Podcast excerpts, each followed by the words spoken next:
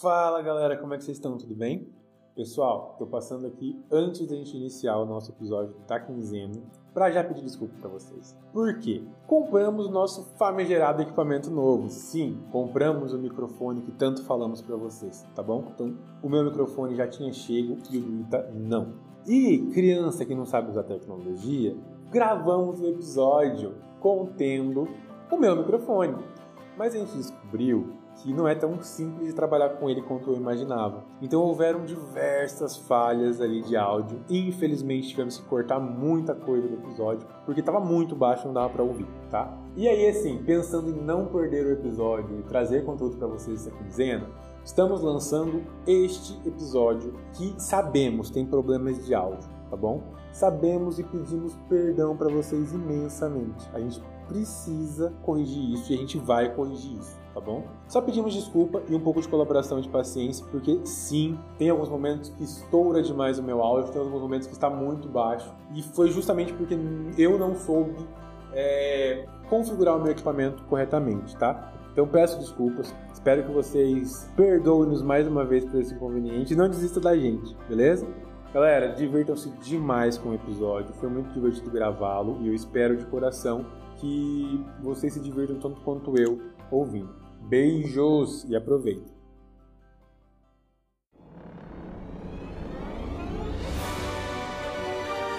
Bruxas e bruxos, sejam bem-vindos ao Mundo Potter. Tá começando agora mais uma edição do Mundo Potter. Eu sou Itamar Santos e quinzenalmente a gente tem um encontro para falar de Harry Potter. Mais especificamente, a gente comenta capítulo a capítulo dos livros criados pela J.K. Rowling. E hoje nós estamos no nosso capítulo de número 12 de Harry Potter e o Prisioneiro de Azkaban. E nessa jornada eu não estou sozinho com vocês, o meu amigo Paulo Rodrigues. Fala galera, como é que vocês estão? Tudo bem? Espero que muito bem. Espero que tenham passado esses 15 dias muito muito felizes. Sim, eu sei, o nosso último episódio foi um pouco pesado, mas eu espero que vocês tenham se animado depois dele. Tinham acontecido diversas coisas incríveis na vida de vocês. Como o Ita disse, esse é o nosso capítulo número 12, episódio de número 49, intitulado O Patrono. E a gente vai dar continuidade, né, a essa história. E, embora o capítulo anterior tenha sido um pouco pesado, o patrono começa já a dar uma aliviada e a gente começa a entender um pouco mais de como o Harry está lidando com todos esses acontecimentos e como ele está conseguindo superar. Então é um capítulo bem importante. Diga-se de passagem, tem várias coisas que a gente vai comentar, vai ser bem interessante. E a gente vai finalmente poder concluir, pelo menos na minha no meu ponto de vista, é a visão sobre os dementadores. O Lupin vai terminar de explicar algumas coisas para o Harry e a gente, obviamente, já encerrou essa questão de metáforas que a gente veio comentando e falando, que tipo de alegorias são essas que o dementador carrega, né, como a depressão que a gente já veio citando várias vezes, e a gente vai lidar eles como o que eles são, que são essas criaturas dentro desse universo. E o que é legal nesse capítulo é que a gente vai ter um pouco mais de informação e também trazer um pouquinho sobre as alegrias né, que o patrono traz e que a gente pode ter na vida para enfrentar esses dementadores do dia a dia. Então eu acho que é um jeito mais do que incrível de finalizar esse assunto. É, justamente ter a ferramenta que um bruxo pode lidar com essa criatura, né? De forma mágica, a grande questão da história, né? Bom, e com isso, Paulo, a gente vai pular as corujas essa semana porque a gente não tem mensagem dos ouvintes as corujas são justamente a nossa caixa postal de mensagens dos ouvintes, que pode ser entregue através do nosso Instagram, que é @mundopottercast, ou nosso Instagram pessoal, que é Itacente, ou RodriguesPH, ou até mesmo através do nosso e-mail, que é mundopottercast.gmail.com. Como a gente não tem mensagem, a gente vai partir direto para o Alô Romora, que é conversar, abrir este capítulo dessa semana. Mas a gente vai passar por lá fazendo um pedido para vocês. Falem conosco, mandem suas corujas, suas percepções, para a gente faz muita, muita, muita falta ter esse diálogo com vocês. Então, se você tem alguma percepção, mesmo que você ache assim, ah, é bobinho, não vou gastar um tempo para escrever isso, gasta, porque a gente fica muito feliz de saber as percepções de vocês. Outro momento que a gente queria ter é um de agradecimento por todas as mensagens boas que nós recebemos sobre como foi o capítulo da semana passada. Foram vários feedbacks que a gente recebeu, tanto pelos nossos é, Instagrams pessoais, como pelo próprio Telegram. Então, assim, a gente queria agradecer demais. Ficamos muito felizes que tenhamos tocado um pouquinho do coração de vocês e conseguido transmitir o que para mim é uma das grandes metáforas que a J.K. escreve, que é a personificação de uma doença tão terrível que atinge pessoas no mundo inteiro e que de algum modo a gente conseguiu abrir os olhos de algumas pessoas e tem trazer para elas insights de coisas que talvez ela não estivesse nem pensando. Então assim, muito obrigado por todas as mensagens que nós recebemos ao longo desses 15 dias que se passaram falando sobre como o capítulo foi bom, como vocês acharam o capítulo bom. Então, obrigado de verdade, de coração. Acho que a minha maior preocupação era como a gente poderia conversar sobre esses assuntos sem que fosse de uma maneira que machucasse ninguém e que fosse o mais leve possível e que fosse bem explicativo e de certa forma gera uma certa insegurança da gente de estar tá falando sobre assuntos que muitas vezes são complicados de serem ditos, mas que precisam ser ditos, né? Então, a gente estava um pouco apreensivo, pelo menos no meu caso, sobre a gente ter feito, mas a gente fez, né, do nosso coração. Então eu acho que, que valeu, né, Paulo? Eu acho que pelo menos pelas mensagens todo mundo curtiu e parece que entendeu o que a gente estava querendo passar. Então isso é muito importante. Exato. Bom, e ainda antes de iniciarmos Valor Rumora, a gente queria falar um pouquinho para vocês sobre como vocês podem fazer para ajudar o mundo Potter. Isso mesmo, nós precisamos da ajuda de vocês, precisamos do engajamento de vocês e também, caso for possível, de uma ajuda financeira para continuarmos melhorando a cada vez mais este programa quinzenal que alegra a vossa sexta-feira.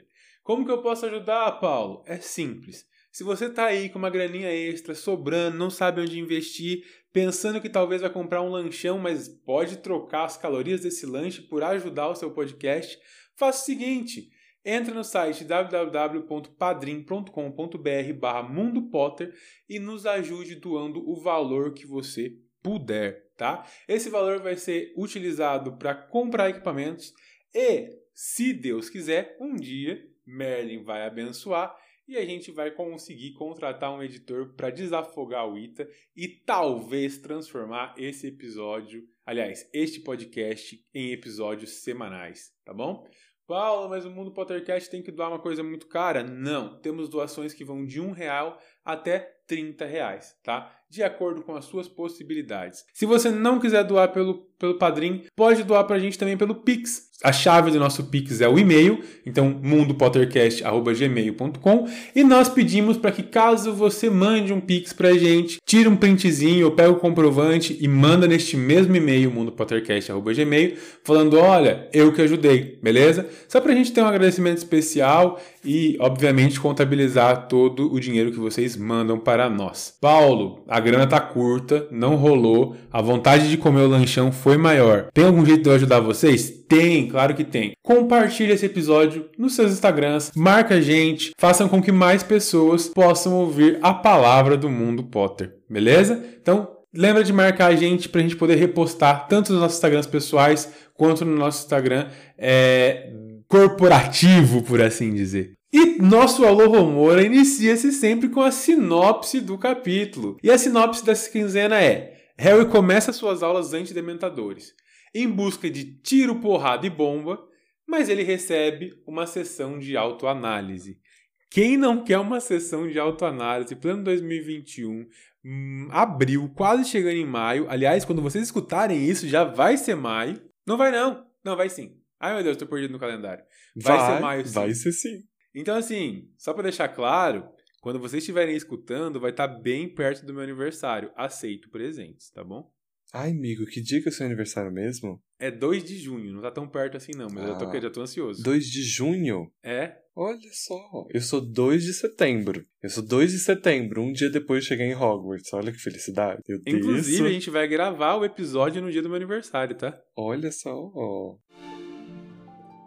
Harry e Ron, eles seguem aí bravos com a Hermione. Todo lance da Firebolt é inadmissível para o Ron, ele não consegue perdoar a Hermione e o Harry acaba concordando, né? Por mais que ele entenda que a Hermione teve boa intenção, ele não consegue imaginar como uma vassoura tão boa como a Firebolt pode ter algum tipo de problema, né? Como que a Firebolt pode ter sido enviada por Sirius Black ou pode estar enfeitiçada. E isso faz com que os garotos fiquem com raiva da Hermione e, obviamente, ela também não vai ficar muito contente com eles. Dá uma dosinha, porque a Hermione já tá passando por muita coisa, né? A gente vai ver aí nos próximos episódios. A gente pode dizer que descer na ladeira com ela mais ou menos nisso, né? No estresse que ela vai Exato. que ela vai atingindo, mas eles estão tudo de mal. Essa é a verdade. Então... E assim, estão todo mundo bravo um com o outro por motivos muito bestas, né? Tipo, o Harry não para pra pensar que com o Sirius Black atrás dele, a vassoura pode ser uma ameaça. Sem contar que ele já passou por uma vassoura amaldiçoada há um tempo atrás, né? Era uma azaração, era, mas. Então ele sabe que é possível. Então, assim, tem uma infantilidade ali do Harry e do Ron. É... Tem muita da Hermione ao mesmo tempo, porque o que, a gente tá... o que ela tá passando é um puta de um estresse com um monte de disciplinas. Tudo bem que eles não sabem disso, mas daí? Então, para ela também não tá sendo fácil. Então, eu tenho muita dó. E... Mas o detalhe é que as. Eu digo mais. Tem uma coisa que acontece neste capítulo e no próximo capítulo, que é o lance do Hagrid, todo o problema que o Hagrid teve, todo mundo esqueceu. A Hermione não. A gente não vai ver isso nem nesse capítulo nem no próximo, mas quando a gente chegar pouco mais para frente, a gente vai entender que além dos estudos, a Hermione foi a única que continuou procurando uma ajuda para o Hagrid, coisa que o Harry simplesmente esqueceu e o Ron também. Então, amigos, ela está sobrecarregada e ela tem razões aí, entendeu? Mas os meninos, como o Paulo falou aí, ó, todo mundo aí só preocupado com o raio da vassoura. Exato, ninguém tá nem aí. Bom, o detalhe é que as férias chegaram ao fim,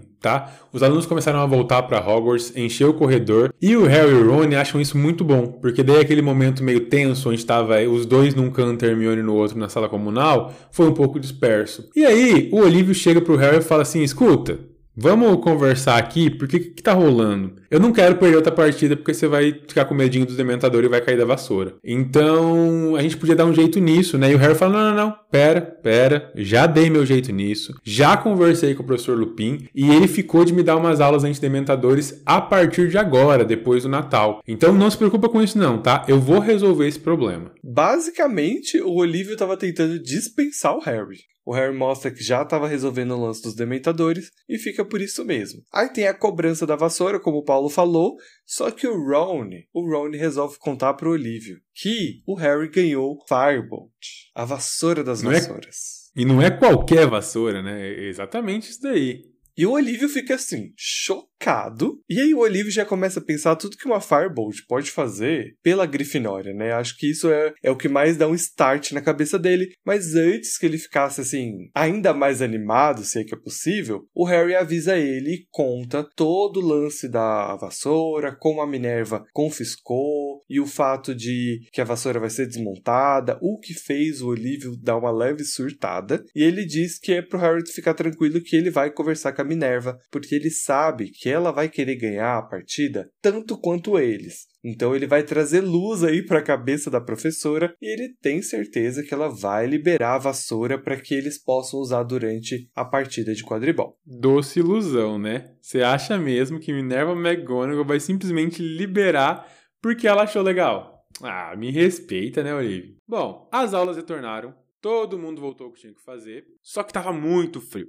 Então, assim, as aulas retornaram com o trato das criaturas mágicas, na área externa do castelo. Então tava todo mundo meio chateado, né? Poxa, eu vou ter que ir lá para aquele frio. Mas Hagrid dá um show nesse momento.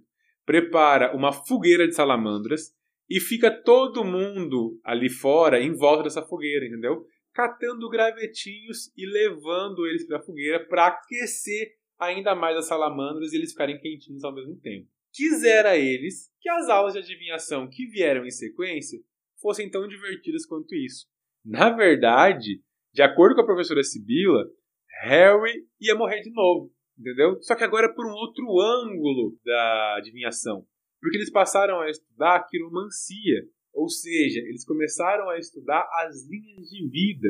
A gente precisa dizer o seguinte, que a única aula que o Harry realmente estava assim empolgado é a defesa contra artes das trevas. Isso porque as aulas antidementadores iam, começar, né? O Lupin prometeu que depois das férias isso ia rolar, então Harry estava super ansioso para encontrar com o professor para poder combinar direitinho quando essas aulas vão de fato acontecer. E o Lupin explica que eles vão praticar, né, um feitiço aí para os dementadores todas as quintas-feiras, após as aulas, né, ali por volta das 8 da noite. E o Lupin precisa de uma sala grande, então eles vão usar a sala de história. Tem uma parte muito legal no livro que o Harry vai falar com o Lupin, né, perguntar, ah, professor, né, minhas aulas, não sei o que, daí o Lupin faz a Kátia, né? Hã? Que? Ah, é, verdade. E aí a minha pergunta é, Lupin realmente tinha esquecido? Ou ele tava fingindo que tinha esquecido para ver se o Harry abandonava essa ideia? Ah, eu acho que ele tava tentando dar um miguezão. Ele falou assim, ai, garoto chato, mano. Não vou ensinar ele nada, não. Você é louco. Dá hora extra, entendeu? Sem receber. Mentira, gente, eu tô brincando. É claro que o Lupin não pensou isso, mas eu acho que ele pode ter esquecido mesmo. Sei lá, é tanta coisa na cabeça do coitado do Lupin. Ou ele pode ter tentado Sim. dar um migué também, porque ele não tava muito afim de ensinar aí o feitiço do patrono eu... pro Harry. Não sei se ele tá com medo de o Harry não ser capaz o suficiente. Tem aquele lance lá do próprio patrono dele, que ele também não. A gente vai chegar lá, né? Bom, com as aulas marcadas, eles saem pelos corredores comentando que o Lupin ainda parece doente, né? E o curioso é que essa observação é feita pelo Ron e ele ainda pergunta pro Harry se tem alguma suspeita do que, que o professor tem, tá? A Hermione, que tá logo atrás, começa a dar aquela gargalhadinha, tipo, ai, seus bobinhos, vocês não sabem. E o Ron chega e fala, ué, mas você sabe o que, que ele tem? A Hermione fica meio puta, né, meio pistola, e fala, ué, bom, é bem óbvio, né? Mas não vou ser eu que vou te dizer. Se você não sabe, meu amigo, sei que lute. E vaza, some, desaparece e deixa o Rony pistola. E curioso, porque na verdade o Rony fica assim: não, na verdade ela não sabe, ela está querendo fazer a gente voltar a falar com ela. Mas no fundo ele sabe que ela sabe, entendeu? Que ele conhece a amiga que ele tem. É, a gente já falou um pouco sobre isso, né? A Hermione sabe, porque ela foi a única que realmente prestou atenção na aula que o Snape passou e ela foi a única que fez a tarefa do Snape. Então ela realmente sabe que, bom, ela não tem todas as provas, mas ela já está desconfiada de que o Lupin é um lobisomem, né? Ela já tem todos os indicativos. É, e acho que o ponto mais importante dela não comentar é que ela decide confiar no Lupin, né? É, primeiro que a condição dele como um lobo, um lobisomem, não tem nada a ver com ninguém. É dele e pronto. Mas acho que ela, por ela talvez não estar na cultura dos bruxos e não saber que, abre aspas, todo lobisomem é mal, fecha aspas, é, ela resolve confiar nele e não conta para ninguém. Sabendo que, por exemplo, se ela solta essa informação pro Rony, que nasceu na cultura e que conhece toda a história do lobisomem e que tem esse preconceito cultural impregnado, talvez não fosse ter a mesma reação que ela. Eu acho que a Hermione usa um pouco mais da lógica, porque se Dumbledore escolheu Lupin para dar aula, Logo, ela pode se sentir confortável em receber aulas desse professor. E um outro indicativo desse é que o Snape está fazendo as poções para o Lupin. Então, logo a Hermione pode concluir que sim, Dumbledore sabe disso, porque a gente já viu, né, várias vezes o Lupin e o Snape dialogando sobre essa poção através do próprio Harry. E a Hermione sabe disso. Então, se ela está ligando todos os pontos, o que parece bem óbvio, ela entende então que Dumbledore está ciente. Então, se Dumbledore escolheu ele para ser o professor, porque ela irá questionar o que Dumbledore escolheu, sabe? Eu acho que é um pensamento mais pro lógico da Hermione. Ela não é muito de contestar professores. A gente pode ver isso até com o Hagrid. Vai levar um tempo para Hermione começar a questionar o Hagrid por causa da forma como ele ensina e tudo mais. Normalmente, professores, a Hermione respira um pouco fundo. Até com a Trilone, que ela abertamente não gosta, ela tem um respeito muito grande. Né? É, ela vai ter os seus problemas aí, mas aí é mais por causa do estresse também, eu, eu vou passar esse pano aí. Até mesmo, como você falou, na Trilone não é algo de cara, né? Ela bateu de frente ainda com a professora. Ela precisou chegar no seu limite para realmente bater de frente. Bom, de fato que a quinta-feira chega e Harry tem a primeira aula de defesa contra dementadores tá? Lupin chega um pouco atrasado, que faz o Harry ficar pensativo se ele realmente ia aparecer. E ele conta que tá desde terça-feira, ou seja, fazem dois dias e meios que ele tá procurando o castelo atrás daquilo que chegou num baú trancado. E o que, que chegou num baú trancado? Um bicho papão que ele encontrou na sala do Filch. Sim, utilizaremos um bicho papão, já que não podemos trazer um dementador de fora do castelo para dentro. Dumbledore proibiu. Sem contar que ia ser muito perigoso, né? A gente ia colocar um bicho faminto que come alma andando para dentro do castelo. Então, não é uma boa ideia. O Lupin diz então que ele vai tentar ensinar para o Harry um feitiço muito difícil. Um feitiço que está acima dos níveis ordinários de magia. Talvez esteja nos Niens, né, nos níveis incrivelmente avançados de magia, mas não sabemos ainda. Isso não temos um. Eu, pelo menos, não tenho essa informação concreta. Então, é um feitiço muito avançado de qualquer modo para a idade do Harry chamado Feitiço do Patrono. Eu acho interessante sobre o patrono é que quando o Lupin está falando que é algo muito difícil, também não dá a entender, pelo menos dá a entender, que não é algo que todo mundo que é capaz de executar. E a gente tem outras informações externas depois da própria autora falando sobre isso, como o feitiço do patrono é um feitiço complexo e que realmente existem alguns bruxos que não são capazes de executar esse tipo de feitiço. A gente teve também há um tempo atrás uma grande discussão porque a própria J.K. disse que o Hagrid não seria capaz de executar o feitiço do patrono pela complexidade do feitiço, o fato também de ele ter saído da escola há muito tempo, né, sem conseguir conseguir se formar nem nada, nem todo bruxo consegue executar. E também tem a questão dos bruxos das trevas também, que não podem executar o feitiço do patrono, se eu não estiver enganado. Eu acho que tem alguma coisa é. assim. Tem muito a ver com um sentimento feliz, mas não é sentimento feliz de um modo. É... Não, a gente não tá falando de. Fel... Bom, adiantando, né? Mas a gente não tá falando de felicidade repentina. Bruxos das trevas têm felicidades momentâneas devido a ações das trevas. A felicidade usada para fazer um patrono é uma felicidade pura, de uma emoção muito grande, e que bruxos das trevas trevas desconhece. Então, eles não são capazes de, de conjurar esse feitiço justamente por esse motivo. Eu acho isso tão complexo porque e contraditório, porque eu não consigo acreditar de verdade que um bruxo das trevas não consiga saber o que é uma felicidade de verdade. Eu acho que talvez a complexidade do feitiço se deva, como você mesmo disse, sobre algo que está dentro de uma magia mais pura, porque é literalmente transformar o sentimento em uma magia poderosa e boa, vamos dizer assim, em termos mais simples. Mas o que, que o Lupin diz sobre isso? Né, sobre o feitiço do patrono. Abre aspas. O patrono é um tipo de energia positiva, uma projeção da própria coisa que o dementador se alimenta. Esperança, felicidade, desejo de sobrevivência. Mas ele não consegue sentir desesperança, como um ser humano real. Por isso, o dementador não pode afetá-lo. Mas preciso preveni-lo, Harry, de que o feitiço talvez seja demasiado avançado para você. Muitos bruxos habilitados tem dificuldade de executá-lo. Que aspecto tem um patrono? perguntou Harry curioso. Cada um é único, para o bruxo que o conjura. E como se conjura? Com uma fórmula mágica, que só fará efeito se você estiver concentrado com todas as suas forças em uma única lembrança muito feliz. Fecha aspas. E aqui tem uma coisa muito interessante que eu achei, que é o Lupin tratando de um feitiço como uma fórmula. Eu gosto dessa, do uso dessa palavra. E, e da forma como ele está falando mesmo, como se fosse algo meio que matemático, sabe? A fórmula em si se chama expecto patrono e ela consiste em uma lembrança feliz como base para que você crie esse escudo que vai ser feito de sentimento. É basicamente isso. O que fica interpretado para mim, né, aí de um, cada um na sua opinião e tal, para mim não é uma lembrança que vai se tornar um patrono. E sim, ela é um gatilho para que você transforme um sentimento em um feitiço. Porque você não. Não é como se você pudesse ficar tipo, ah, toda vez que eu vou executar um feitiço, eu preciso de uma lembrança nova.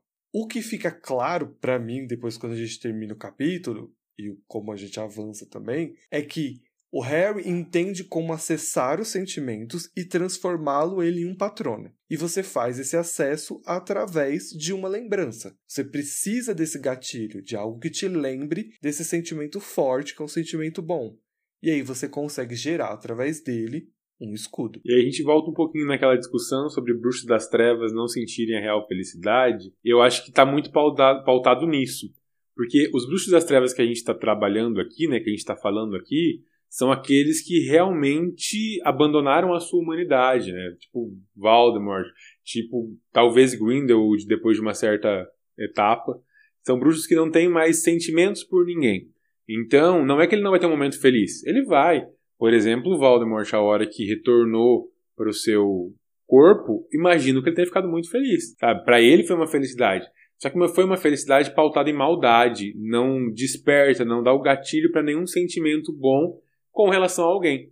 Eu acho que quando a gente está falando de felicidade e pode trazer isso também, né, para metáfora é, de depressão, é eu estou feliz não porque eu lembrei de um momento bom, mas porque eu lembrei de pessoas que me proporcionam esse momento e que sempre que eu preciso estão comigo em algum, em algum ponto. Então eu acho que é esse literalmente gatilho, a palavra que você usou é sensacional, que te traz não uma lembrança, mas sim uma experiência confortável com as pessoas que estavam junto. Eu acho isso interessante porque o Harry precisa acessar essa, essa lembrança, né? A gente vai ver isso agora, e ele vai ter que trocar de lembrança até ele encontrar uma realmente boa, mas eu acho interessante porque primeiro que ele não conta isso pro Lupin, então o Lupin não tem como avaliar de fato que é uma lembrança boa ou não. O que fica mais claro na minha interpretação é que quanto mais forte é a lembrança, mais forte é a compreensão do sentimento, e isso faz com que você consiga o feitiço. Porque de fato não existe uma lembrança que é mais boa do que outra. O que rola é que ele consegue acessar melhor esse sentimento e transformar ele em um escudo. E aí o ápice disso é esse escudo se transformar em algo corpóreo que é capaz de ser conduzido, né? Que é o que vai acontecer no futuro. Então eu acho isso muito interessante.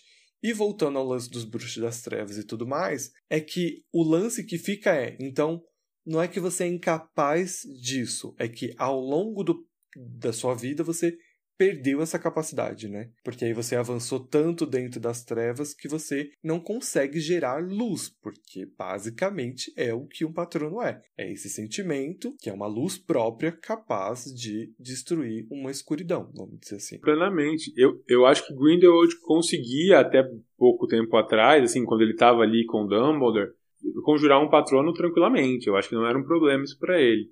Conforme ele foi avançando e entrando mais no mundo das trevas e, consequentemente, ficando mais sozinho, eu acho que essa dificuldade foi aumentando. O fim é que Harry começa a pensar nas lembranças, tá?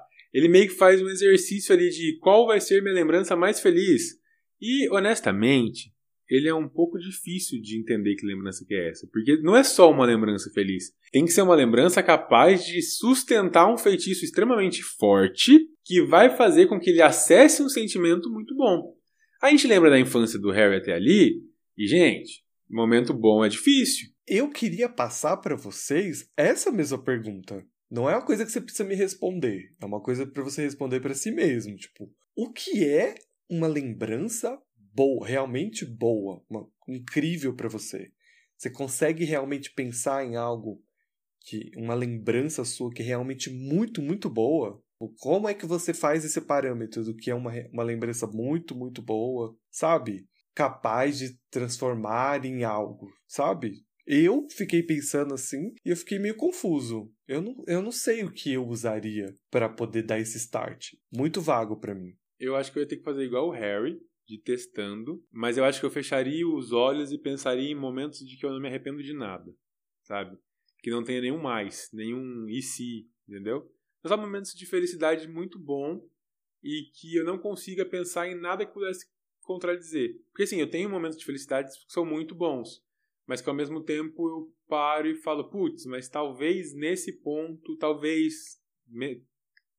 se eu tivesse feito diferente, e se. Então, esse tipo de coisa a gente retiraria e eu pensaria em momentos que seriam mais puros possíveis. É, mas aí é curioso, porque não necessariamente porque você se arrepende de algo, isso também não determina que essa lembrança é boa.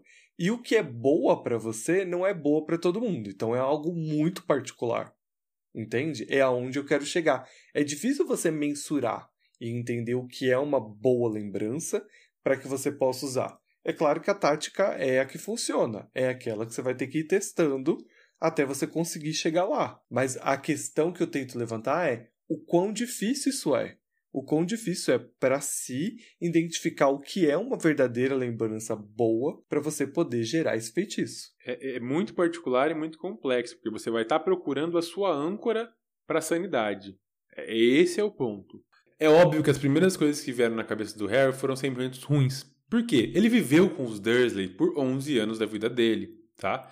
E aí Harry 13. fala, putz, mas deve Nesse momento, 13. Isso, 11 anos sem saber que existia uma pontinha de esperança para ele, né? Foram 11 anos seguidos e agora mais dois de, de aula. Então, realmente, 13 anos, bem, bem colocado. E ele logo pensa, putz, mas qual foi o momento que eu senti feliz depois disso, então? Então ele jogou 11 anos de possibilidades, porque ele passou 11 anos infelizes, aparentemente. E aí ele pensou em um primeiro voo da vassoura. Foi o primeiro momento que ele realmente se sentiu feliz. E eu imagino que ele tenha, ele tenha se sentido livre. Ele meio que utiliza essa lembrança e consegue conjurar um pequeno fiapo de gás prateado. Tá? E ele fica felizão. Uhul, consegui! Sou foda, era difícil o negócio, mas ó, eu dei conta. Não só ele, como o Lupin também fica meio surpreso ali, meio admirado, e dá um super incentivo para continuar. Uma coisa bem curiosa de se notar é que o bicho-papão, embora não seja um dementador, ele consegue, a partir do medo do Harry, se tornar um. Como a gente vai ver agora, o Harry vai começar a aula de fato com o bicho-papão e o Harry vai falhar algumas vezes, mas o que a gente tem que notar aqui é coisas muito interessantes.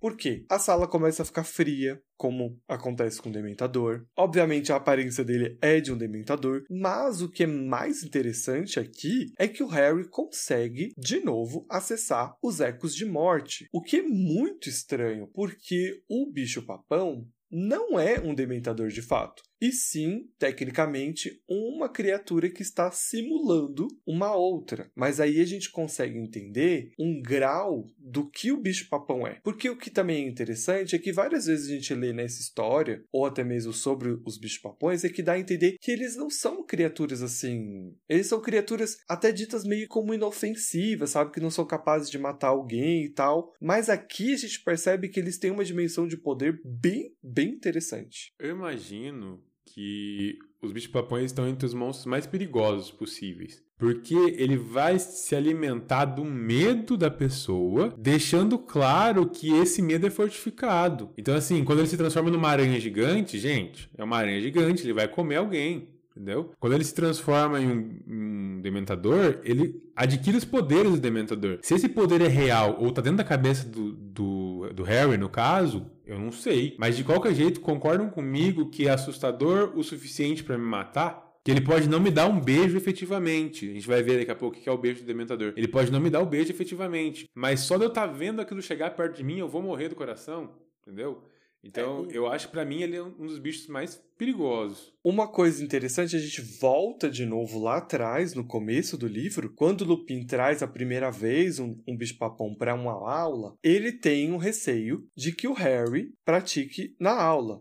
Então o Harry é deixado por último para que não dê tempo e depois mais para frente a gente entende que o Lupin achava que o Harry iria temer o Voldemort. Então ele não quis que isso acontecesse em aula. Então a gente olha agora o bicho-papão sendo um dementador, capaz de fazer os ecos de morte do Harry aparecerem, ele consegue mudar o ambiente e então a gente consegue entender o grau de preocupação que o Lupin estava durante aquela aula em relação ao Harry. A gente já tinha dito, né, que ele estava meio preocupado com uma certa histeria coletiva e agora a gente entende um pouco mais disso porque se o bicho-papão pudesse simular um Voldemort em poder e capacidade, e aí digo mais, o quão forte é um bicho-papão se todo mundo temer a mesma coisa na presença dele. Então, a gente consegue avaliar melhor o porquê o Lupin não quis que o Harry participasse daquela aula lá atrás, entendeu? Quer dizer, ele participou da aula e tudo, mas ele não esteve de frente com o bicho-papão como tá acontecendo agora. De frente com o bicho-papão. Achei sensacional. Dá pra ser um programa de... Nossa, dá pra ser um quadro nosso, Ita. De frente com o bicho-papão. Qual o maior medo da sua semana? Ah. Conta pra mim, qual foi o maior medo da sua semana?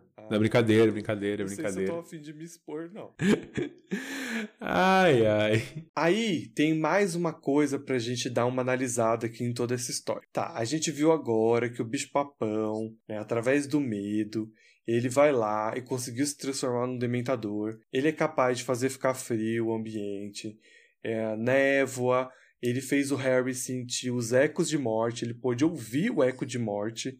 Então eu te pergunto, né? Por que que quando o Lupin fica de frente para o bicho-papão e ele vira uma lua cheia, por que, que o Lupin não se transforma em um lobisomem? Por que, que isso não acontece? E é aí que está o grande lance de talvez o bicho-papão só se tornar forte o quanto você acreditar que ele é aquela coisa que ele se transformou. Então esse é um dos meios da gente pensar do porquê que quando o Lupin fica de frente para o bicho-papão, ele não se transforma em um lobisomem. Ele simplesmente, embora o medo dele se revele, ele entende que aquilo não é o medo dele de fato. Então, isso não acontece. Pensando agora, Sim, zero embasamento, tá? Foi realmente o pensamento de agora. Será que essas coisas do bicho-papão não acontecem só dentro da cabeça? Talvez não tenha apagado a luz, talvez não tenha ficado mais frio, mas o medo do Harry trouxe isso para ele. Será que o, o, o, Lupin, talvez dentro da cabeça dele, não tenha começado a, a processo de transformação até que ele percebesse? Enfim, talvez não, não fisicamente, mas mentalmente as coisas acontecessem, não sei. É um chute que eu tô dando aqui. Então, é por isso que eu prefiro ir mais pro outro caminho, que seria o quanto mais você acredita,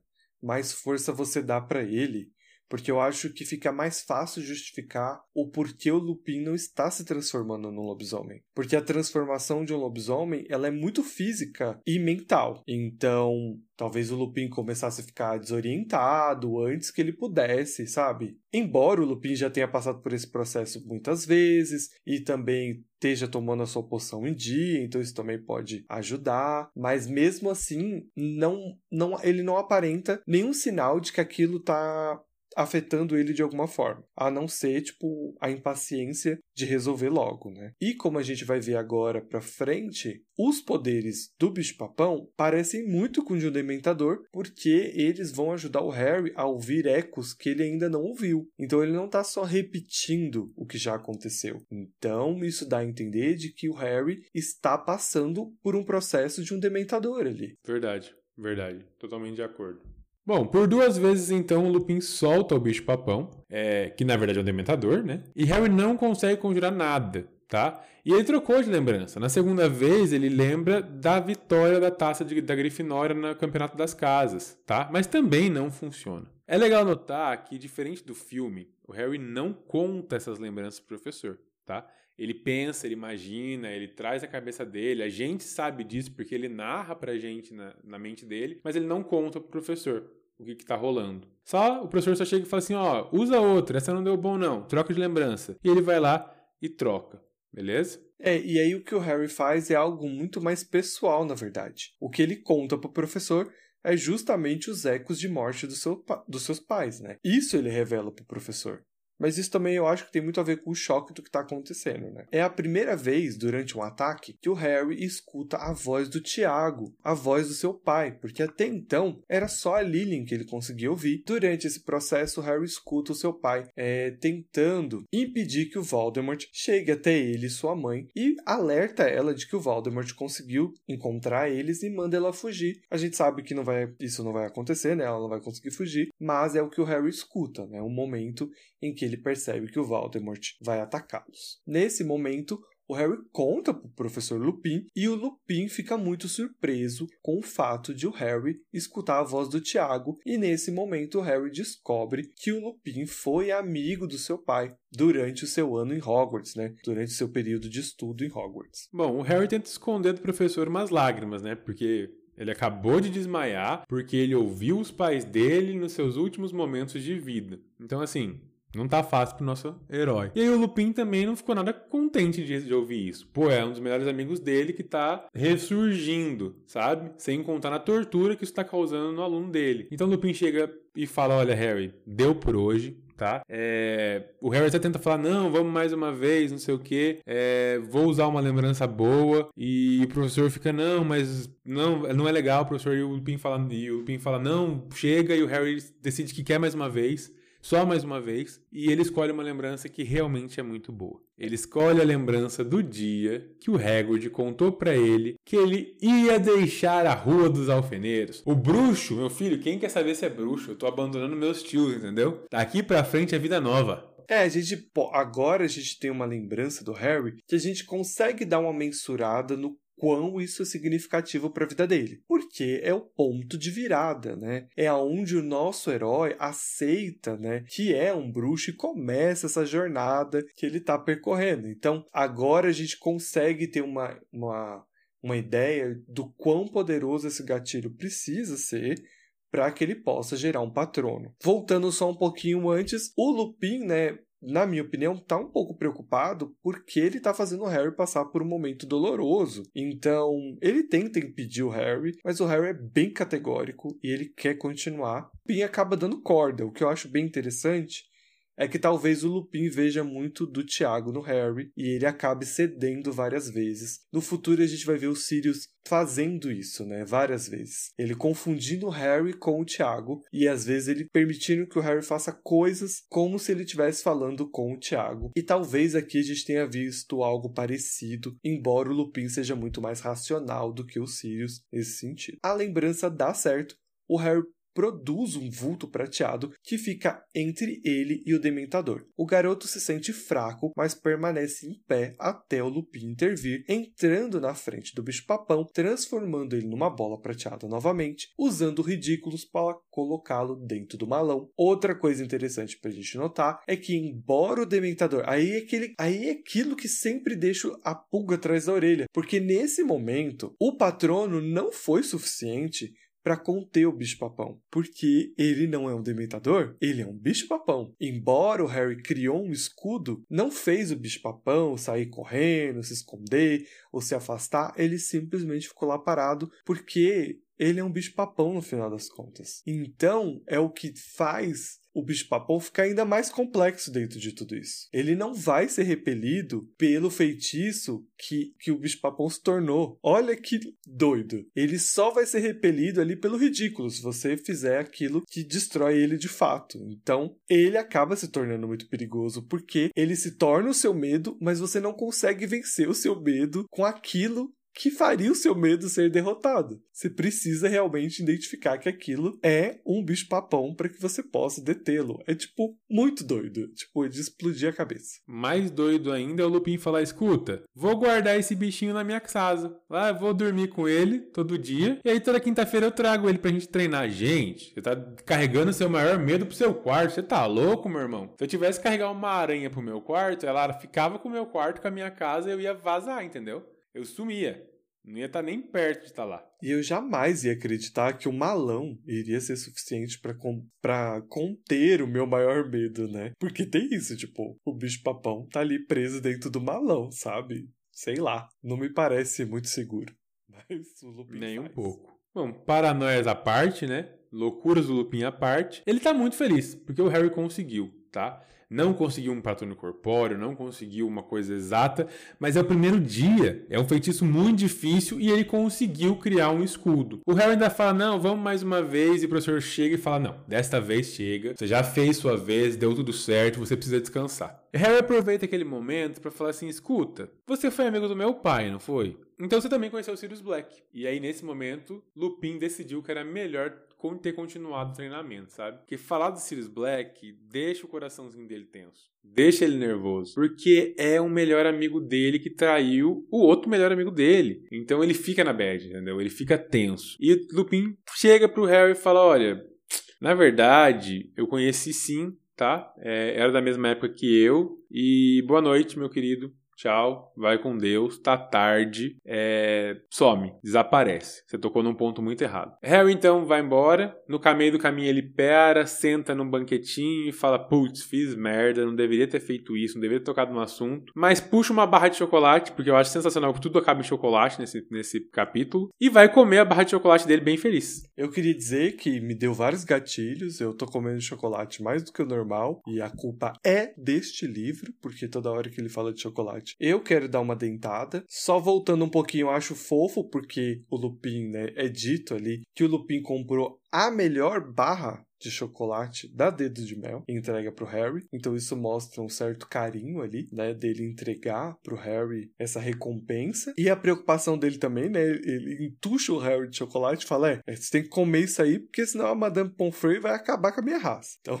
come esse chocolate. E uma coisa um pouco triste assim é que o Harry acaba parando sozinho em um canto para comer o seu chocolate e refletir, né? É isso que ele faz. Abre aspas. Ele se sentiu esgotado e estranhamente vazio, ainda que estivesse empanturrado de chocolate. Por mais horrível que fosse ouvir os últimos momentos dos seus pais repassando por sua cabeça, eles tinham sido os únicos em que Harry ouvira as vozes dos dois desde que era pequeno. Mas ele não seria capaz de produzir um patrono se ficasse desejando ouvir os pais novamente. Eles estão mortos, disse a si mesmo com severidade. Estão mortos e ficar ouvindo seus ecos não vai trazê-los de volta. É melhor você se controlar se quiser aquela taça de quadribol. Ele se levantou, atochou o último pedaço de chocolate na boca e rumou para a torre da Grifinória. Fecha aspas nesse momento, né, nessa parte, nesse trecho, nessa reflexão, é algo que a gente já havia comentado no capítulo anterior, né, no episódio anterior, aonde a gente vê a complexidade e o fundo que o Harry conseguiu chegar junto com esses momentos da vida dele, né? É o lance que a gente falou sobre ele de alguma forma tá gostando de estar ouvindo esses ecos de morte, que não é algo bom. Em contrapartida disso, a gente tem aqui uma coisa bonita, né, e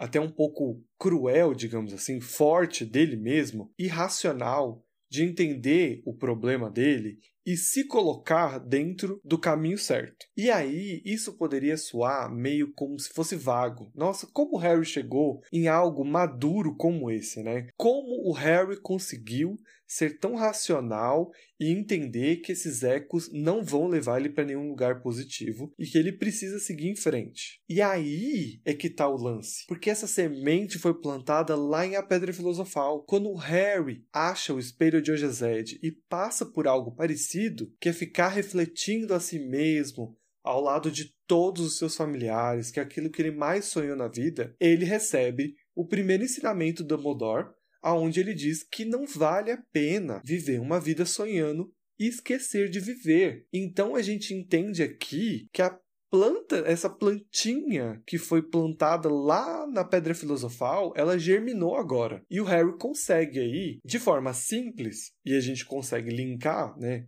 vendo de fora, que é da onde essa coisa vem. Porque a frase, embora seja diferente, ele está querendo dizer a mesma coisa. Quando ele diz ali que ficar ouvindo os ecos de morte não vai trazer seus pais de volta, é basicamente o que aconteceu com o espelho de Agized. Ficar de frente para o espelho não ia trazer seus pais de volta. E é o mesmo lance que o Dumbledore tinha ensinado para ele. Você tem que viver, você não pode ficar preso nisso. Então é muito legal a gente ver. Quando a gente fala de amadurecimento do personagem, é isso, entendeu? Não veio do nada E aí a gente tem o primeiro ponto que mostra o quanto Dumbledore é uma âncora pro Harry, né? Se a gente começar a parar para pensar, o Dumbledore vai meio que substituindo, não substituindo, mas vai fazendo o papel de pai, de avô do Harry ali, porque ele vai ensinando muita coisa, ele vai dando muito amor pro Harry, e o Harry vai abraçando esses ensinamentos de um jeito meio paterno mesmo, meio é, sentindo esse amor. Então, pô, é um momento muito tenso. É um o Harry modelo, tá ali. Né? É um modelo. Porque eu acho que é mais do que, tipo, fraterno. É uma coisa meio, tipo, herói. Ele vê o Dumbledore assim. Ele coloca o Dumbledore nessa casinha. Que, obviamente, no futuro nós iremos questioná-la, porque tem muitos problemas ali. Mas é o que o Harry vê. Ele vê o Dumbledore como um símbolo, né, para ele.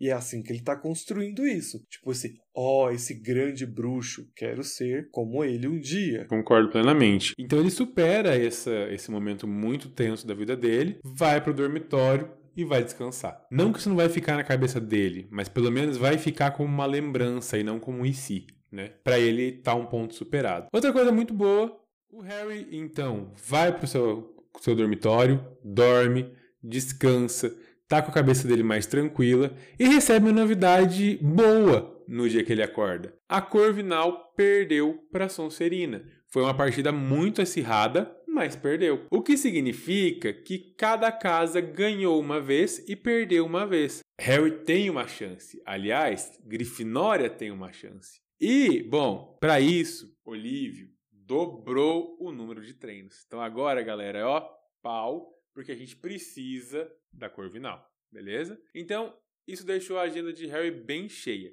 Por quê? Quatro noites por semana ele está. Não, perdão, cinco noites por semana ele estava nos treinos de quadribol. Uma noite na semana com o Lupin treinando contra Dementadores pelo quadribol. E uma noite ele estava para fazer todos os deveres de casa. Todos. Só uma noite. Então não tá nada fácil. Principalmente porque tá todo mundo de mal da Hermione, né? E a Hermione é aquela amiga que é inteligente. Então, não tá fácil. Não tá fácil. A Hermione agora só é vista no salão comunal da Grifinória e ela está sempre cercada por livros. O Ron volta a questionar como ela está conseguindo assistir todas essas aulas. Ele dá vários exemplos de como tá esquisito essa situação da Hermione, quando ele cita que o Ernesto Macmillan é, diz que Hermione compareceu em todas as aulas de estudos de trouxa, o que é algo muito estranho, porque essa aula é no mesmo horário que a aula de adivinhação e ela não faltou nenhuma vez na aula de adivinhação. Então, como a Hermione está em dois lugares ao mesmo tempo, Paulo? Inclusive, ele ainda fala, né, que não é só nessa aula. Também tem um problema de aritmancia, que ela assiste todas as aulas de aritmancia, só que bate contra as disciplinas também, bate contra a de criaturas mágicas. Então, ninguém sabe. O detalhe é que Harry não tá nem aí. Na verdade, não é que ele não tá nem aí. Ele não tem tempo, tadinho. Ele mal é mal tem tempo para respirar ultimamente. Então ele tá tão cheio de coisa para fazer, tá tão preocupado com o dever de poções, que fala, ai, Ron, não sei,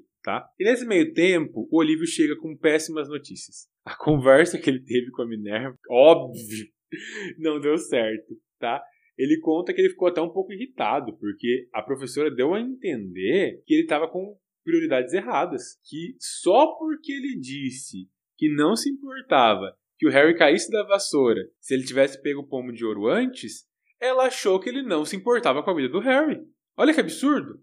É, não, o Olívio tá super certo, imagina. Nunca errou o Olívio. Isso Nunca, é uma coisa que vem me incomodando muito na releitura pela milionésima vez. É como o Olívio é um cara chato. Ele é chato essas decisões que ele toma, sabe? Nossa, que raiva que eu tô do Olívio. Desculpa, é a verdade. Não posso mentir. É, ele é extremamente competitivo ao ponto de não aceitar perder por nada, entendeu? Então isso realmente está deixando o clima bem pesado. Mas ele melhora, ele melhora. No final ele melhora. É, mas ele dá um ultimato pro Harry, dizendo que ele precisa arrumar uma vassoura. A vassoura da escola não presta, então ele diz pro Harry que no final do livro que ele emprestou tem um formulário que ele pode usar para poder encomendar uma vassoura. Ele ainda sugere para o Harry que ele compre uma Nimbus 2001 igual ao Malfoy, o que deixa o Harry mega irritado, porque o Harry diz que nada que o Malfoy acredita ser bom é realmente bom para ele. Então ele não vai comprar uma Nimbus 2001. E na verdade, o Harry só quer a Firebolt de volta. Ele não vai comprar outra vassoura.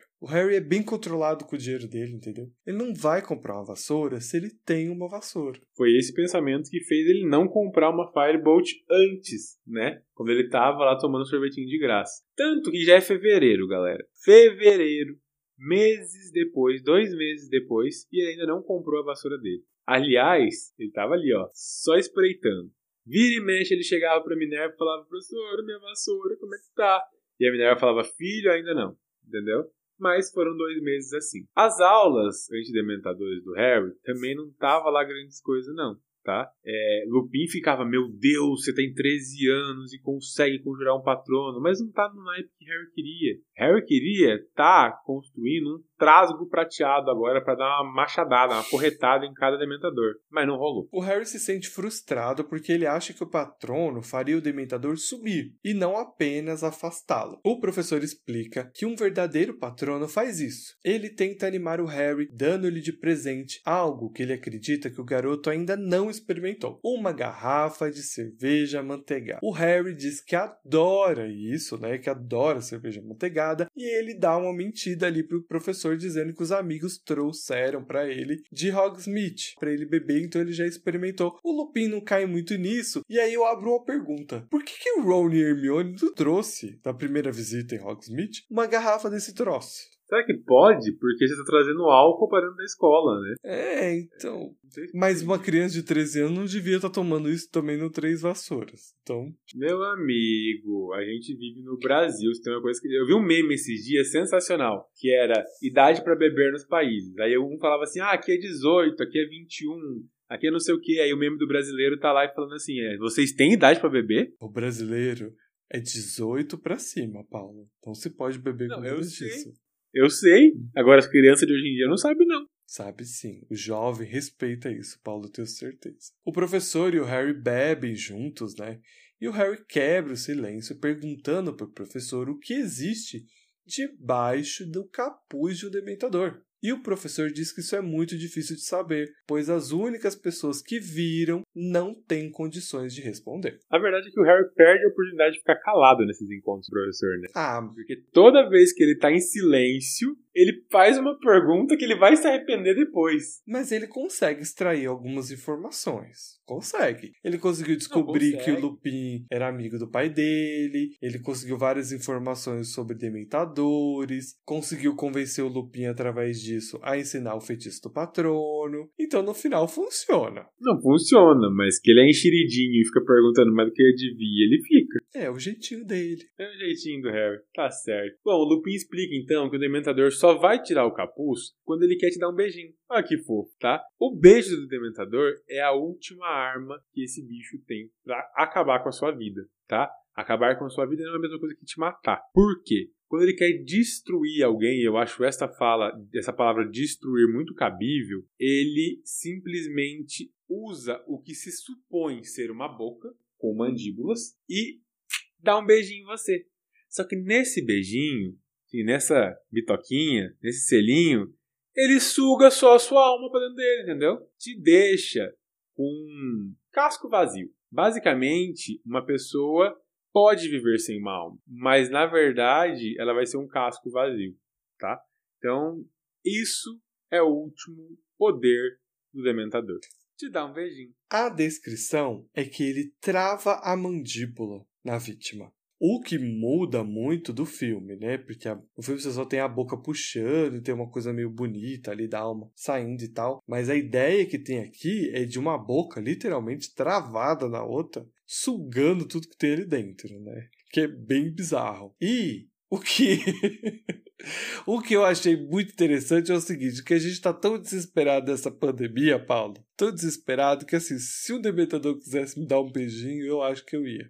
Só soltando aí, porque assim, o desespero, né, minha filha, tá grande. Mas, falando sério agora, isso traz o ápice de um dementador, né? O ápice do que um dementador é capaz de fazer, que é extrair a sua essência por completo. E aí o que sobra é apenas um corpo sem ação. Então ele não pensa, ele não fala, ele não interage, ele está em um estado vegetativo, né? Não existe, embora o coração bata, a pessoa não existe mais, não existe o que você era mais. E aí é interessante porque o professor fala como se você estivesse perdido, como se não fosse capaz de ser encontrado de volta. Você não consegue trazer a alma de alguém de volta. E aí te leva a um outro estado, porque tipo você não morreu de fato. Quer dizer, você morreu, mas a sua alma não foi para onde ela deveria, digamos assim, né? Ela foi sugada, tragada por algo que ninguém sabe para onde foi. Então, assim, se você já não sabe o que acontece depois da morte, imagine o que acontece depois de ser engolido por um dementador. Você vai passar o resto da sua vida no estômago de alguém. É, então, será que você fica digerido? Será que há um processo de, de, de se expelir essa alma? Gente, eu tô brincando pra dar uma, uma, uma aliviada, mas é que é, tipo, é meio pesado, né? Você realmente destrói alguém, não sobra nada nela, nem mesmo. A pessoa nem paz tem depois. E eu perdi o Paulo, porque o Paulo para de rir agora. Só porque eu fiz Alô, ele. Wagner, faz pra gente um dementador na privada, por favor. Ai, que absurdo. Faz isso não, Fagner. Tanta coisa bonita pra você desenhar. Que absurdo. Lendo o Profeta Diário. Só pra tu completar. Por favor. Uhum. Nunca Tá. nada. O Harry pensa, então, que as pessoas morrem, mas o Lupin corrige, dizendo que é algo muito pior, como eu expliquei, né? Que a pessoa, ela é capaz de viver sem a alma, se o cérebro e o coração continuar batendo, mas a pessoa tá nesse estado vegetativo, né? Essa concha vazia, incapaz de ser o que ela foi e ela está completamente perdida para sempre. Esse é o destino que Sirius Black vai ter. De acordo com Lupin, o profeta diário publicou a decisão de Cornelius, né, o ministro da magia, que se um dementador encontrar com Black, ele deve dar o beijo, o famoso beijo dementador. E o Harry diz o quê? Ele diz que o Sirius merece. E o Lupin questiona se ele realmente acredita que alguém deveria ter este fim. O garoto mantém a opinião e guarda para si os motivos. Aqui é interessante da gente puxar dois pontos rápidos, que é, primeiro, o Lupin analisando de uma forma geral, né, como um fim para qualquer ser humano e que não parece correto, e o segundo é que o Lupin, embora o Sirius tenha cometido graves problemas, graves erros que levaram a consequências catastróficas, pelo menos a esse ponto de vista do personagem, o Lupin ainda sente falta e ainda existe um carinho ali pelo amigo dele. Então, tem uma preocupação do Lupin ali em relação ao Sirius, mesmo que ele não queira é, admitir, né? Porque seria errado, já que supostamente esse amigo matou outro. É, eu acho que é. Eu sou totalmente contra a pena de morte. Quanto mais uma pena de morte que você não morreu. Então, com certeza eu tô totalmente fora dessa possibilidade. Mas eu concordo plenamente que o Lupin, ao questionar isso pro Harry, faz com que ele pense, apesar do Harry ter saído de lá com o pensamento original dele, mas a ideia do Lupin é fazer com que ele pense se realmente ele deseja isso para alguém, sabe? Se realmente deseja que alguém passe o resto da sua vida como um casco oco, sabe? E eu tenho certeza absoluta, apesar de não ser narrado, que em A Ordem da Fênix o Harry muda de ideia. Não porque ele viu o Bartol Crouch ter a vida sugada, mas porque ele vai conhecer os pais de alguém, por mais que não tivesse passado pelo beijo, vivem essa vida. Em cima do que você disse, eu acho que existe uma coisa interessante e curiosa nessa obra inteira, que é o Harry lidando com a morte. A gente vê isso desde a pedra filosofal. E aos poucos ele vai entendendo e aprendendo para chegar aonde ele vai chegar dentro dessa história, que o ápice será um sacrifício por todos. E para isso acontecer, o que a gente consegue ver e construir aqui é que o Harry precisa entender a complexidade da vida e da morte. Então o Harry começa essa história, né, diante da morte dos seus pais e daí por diante a gente vai ter morte mortes acontecendo ao longo dos livros. É. E o Harry vai ter que começar a aprender e entender e a lidar e a superar com isso. Então é bem interessante. E é claro que ali é o pensamento de um garoto é, jovem, imaturo, que não entende o que é perder. De certa forma, o Harry perdeu pessoas na vida dele, mas que ele ainda não conseguia entender direito que perdeu, vamos dizer assim, né? No entanto, o Harry vai ter o primeiro choque dele mesmo com o Cedrico, que nem era um grande amigo da vida dele, mas era alguém que estava presente ali na vida dele. Então a gente, aí que ele vai começar a ter noção de perda e tudo mais. Então a gente está vendo um adolescente jovem que não entende as dimensões dessas coisas, não entende direito o que é estar privado da sua liberdade, não entende direito o que é estar preso dentro de si mesmo, perder a essência de quem é para uma criatura, se tornar oco e vazio. Ele não tem essas dimensões. Então o que a gente tem aqui é só a raiva, né? A vingança, o desejo que algo aconteça com aqueles que feriram a sua família. E, e aí o que é interessante sempre vai ser o Lupin trazendo contraponto, que é como um professor instigar ele a entender o porquê ele está tomando essas decisões e se essas decisões são realmente corretas. E também é interessante ver que o Lupin não julga ele. Ele poderia corrigi-lo, ou como Dumbledore, talvez tentar levar ele para outra linha de pensamento, mas o Lupin só deixa uma pergunta e deixa a reflexão por conta do Harry, porque eu acho que também tem aquela coisa do Lupin estar tá em conflito com ele mesmo, né? Se ele encontra encontra com Sirius agora, o que ele faz? Ele mata, ele tortura, entrega pro Dementador, leva pro Dumbledore, o que ele faria agora? Tem isso também, e tá diante do que? Do filho do seu amigo que foi assassinado. Então, é isso. É muito, muito, muito ponto para se balancear, né? Uhum. Em todos os aspectos. Da ponto de vista de cada um, tem muito ponto para balancear. Mas a decisão que é tomada é Harry não conta por quê, mas acha que sim, e resolve ir embora, tá? E ele vai embora. Eu sei que tá muito longo já, mas eu só queria puxar um ponto aqui bem, bem rápido, prometo que é a gente analisar por dois minutos as decisões que o Ministério da Magia está tomando. Porque assim, gente, o ministro não está fazendo nada. O Sirius não foi capturado porque o ministro não está fazendo nada. O ministro da magia decretou apenas que os dementadores fizessem alguma coisa. Mas cadê os aurores? Cadê os bruxos do ministério patrulhando e procurando por Sirius Black? Porque, gente, se todo mundo chegou a um consenso que o Sirius está atrás do Harry e o Sirius tentou entrar no castelo pra pegar o Harry, por que que não tem aurores aí patrulhando o raio do castelo, Paulo? Por que só os dementadores? É porque o ministro é um frouxo, o ministro não sabe o que tá fazendo. Entendeu? E tipo, ah, os dementadores cuidam disso. Cara, é, ele não entende o que é um dementador e o que o dementador quer, basicamente isso. E é isso que faz o, o ministro não conseguir pegar os Sirius.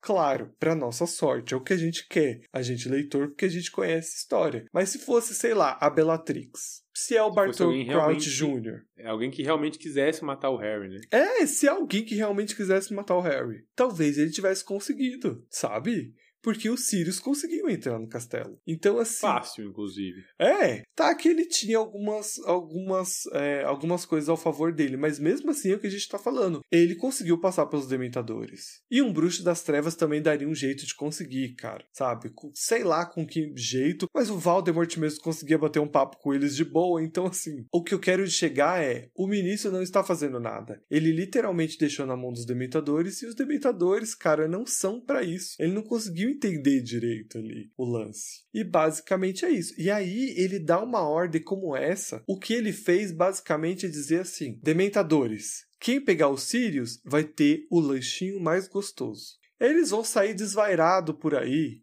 para tentar achar o troço que ele nem sabe como eles estão procurando, eles estão só aí aleatoriamente passando pelas ruas, entendeu? Não tem uma logística para procurar, sabe? De patrulha, não tem nada. Então eu só queria trazer isso aí. Eu tô indignado. O Brasil tá indignado. só queria trazer isso aí, entendeu? Ai, Paulo, até, até, até me deu calor agora. Tá mais calmo, tá aliviado. Ah, eu tô me sentindo mais leve agora. Ah, então tá ótimo. É o que, é o que nós gostamos de ouvir, entendeu? A sua indignação sendo transformada em alívio depois então tá bom. Mas enfim, Harry então volta pra torre, tá cheio de coisas na cabeça, não tem nada decidido, ele ainda não tá do jeito que ele queria.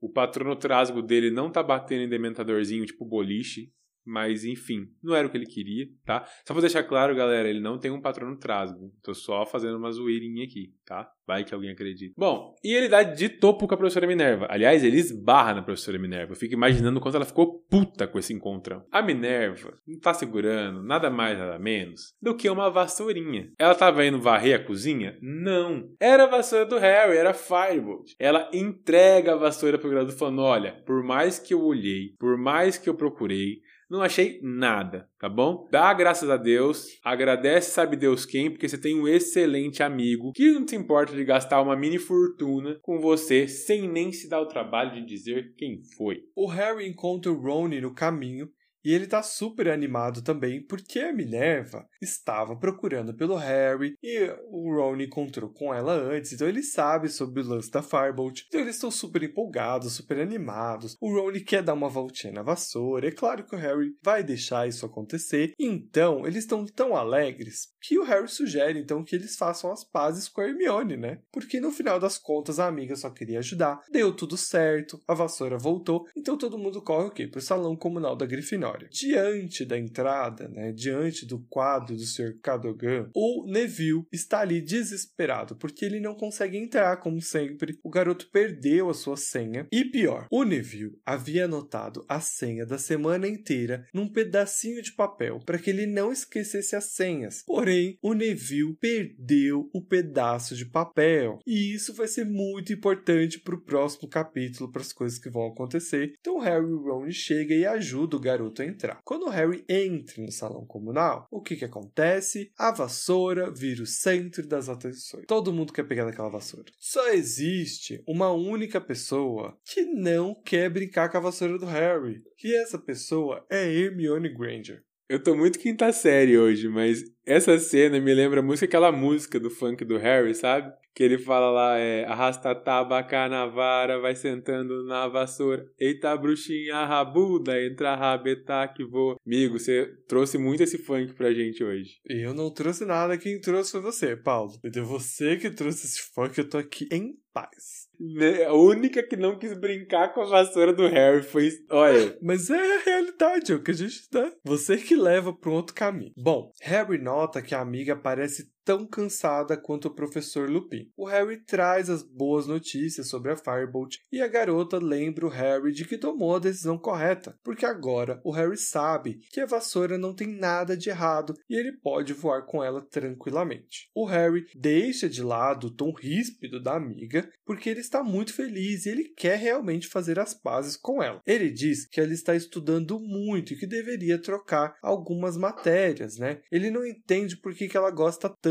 de aritman aritmancia. E ele diz que parece ser algo muito difícil. A Hermione conta que essa, na verdade, é a matéria que ela mais gosta. Bom, é importante ressaltar que o Harry fala assim, poxa, desiste de alguma coisa, né? Tá, tá complicado para você e realmente tá complicado para ela. Só que ela não cogita a possibilidade de desistir. E ela não cogita não é porque ela não tá esgotada. Ela não cogita porque ela sabe o trampo que deu para a professora Minerva conseguir o dispositivo que ela está usando para assistir esse monte de aula ao mesmo tempo. E que ela não quer desapontar, entendeu? Para ela, na cabeça dela, a professora Minerva vai ficar desapontadíssima com ela se ela devolver esse dispositivo nesse momento. Então, isso ficou é, incogitável para ela. E isso beleza? é uma oportunidade única, né? Quantos alunos foi permitido usar um vira-tempo para poder assistir todas as aulas? Não é algo fácil. E aí que a gente também vê que é uma coisa que a gente vai ver ao longo dos próximos capítulos, é a importância de a gente, obviamente, estudar, mas também dosar que as pessoas precisam de um tempo de descanso. Isso vale para tudo, né? Tipo,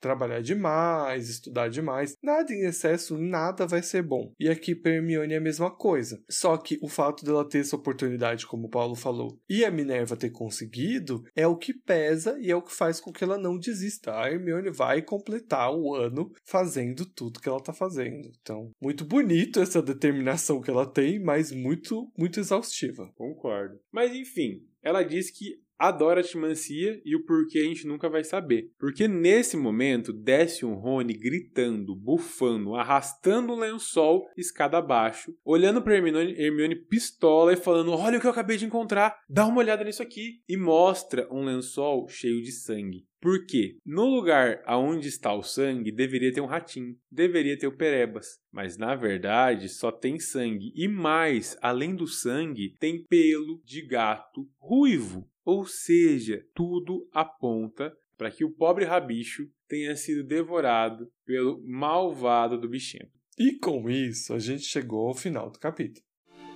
Então nós vamos para o nosso momento whisky de fogo. E eu te pergunto, Paulo, qual foi o momento que te deu um quentinho no coração essa semana? Não pode ser diferente. O meu momento é o Harry seguindo em frente, entendeu? É ele sentadinho, na beira da escada, o seu chocolate na mão, pensando que ele nunca ouviu a voz dos pais, ou pelo menos não que ele se lembre, e que nesse momento ele está tendo a oportunidade de ouvir, mas ainda assim ter um amadurecimento e uma é, reflexão do Dumbledore, um reflexo do Dumbledore dentro dele, que façam que ele consiga seguir em frente. Você abandonar a coisa que você mais quer no mundo, porque sabe que ela te faz mal, é uma das tarefas mais difíceis possíveis. Quando a gente abre mão do que a gente gosta, mesmo sabendo que faz mal pra gente, a gente abre mão de parte da gente. E nesse momento que o Harry fez foi realmente abrir mão do maior desejo da vida dele, porque ele sabia que aquilo não ia levar ele a lugar nenhum.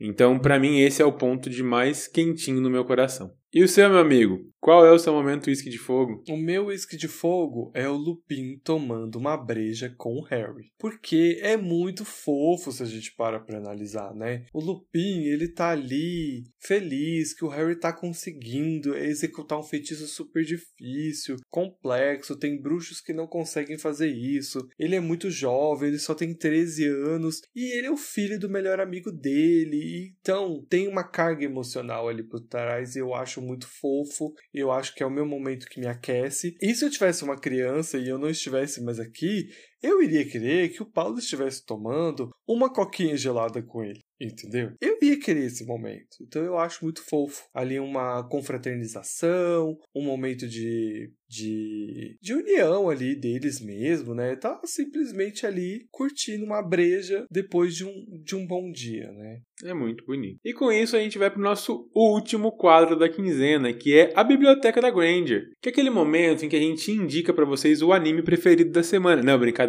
Animes seguem proibidos. Não insista, tá bom, Ita? Não vai insistir. Não pode falar sobre anime. Segura que eu vou é falar. É aquele momento. Eu vou falar hein, de anime. Mentira. Não, não, não aceito anime. Não. Ops.